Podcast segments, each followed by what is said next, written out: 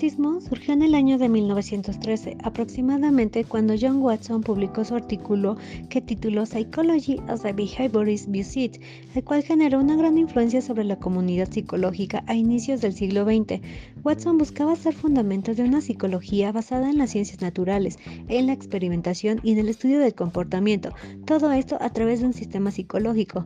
Entre las principales características del conductismo encontramos los siguientes puntos. 1. El aprendizaje está en función del entorno, no es duradero, necesita ser reforzado, es memorístico, repetitivo, mecánico y responde a diversos estímulos. 2. Implementa el método experimental y de la observación directa. 3. Determina que las conductas de las personas se pueden influenciar a través de estimulaciones, produciendo respuestas que se pueden analizar de manera objetiva. Por ello forman una relación causal. 4. Expone que las conductas aprendidas son acumulativas y se organizan en orden de prioridad.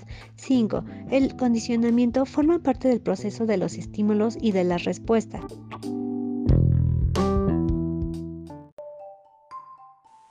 Gracias a los esfuerzos del fisiólogo ruso Iván Pavlov y el trabajo del psicólogo americano Edward Thorndike, fue apareciendo una estrategia más objetiva para estudiar el aprendizaje, que se caracteriza por centrarse en los fenómenos observables y no en los acontecimientos mentales no observables.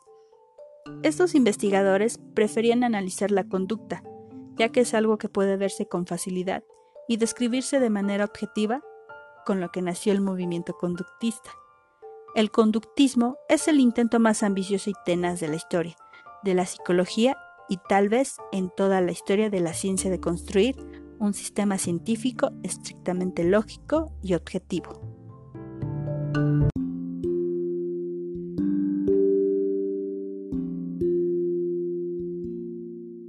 De acuerdo con Skinner, en el condicionamiento operante un organismo tenderá a repetir una conducta que se ha reforzado por consecuencias deseables e inhibirá una respuesta que haya sido castigada.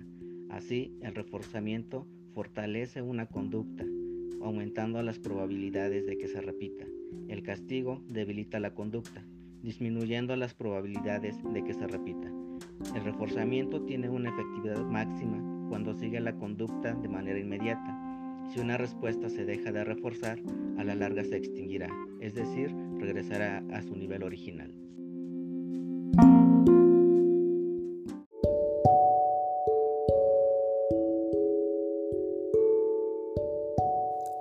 ¿Cómo ocurre el aprendizaje?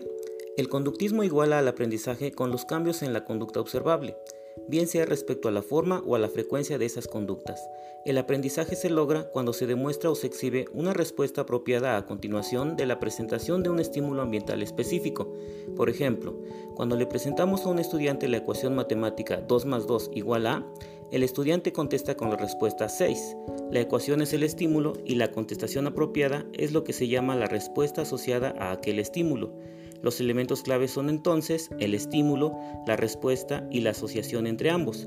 La preocupación primaria es cómo la asociación entre el estímulo y la respuesta se hace, se refuerza y se mantiene.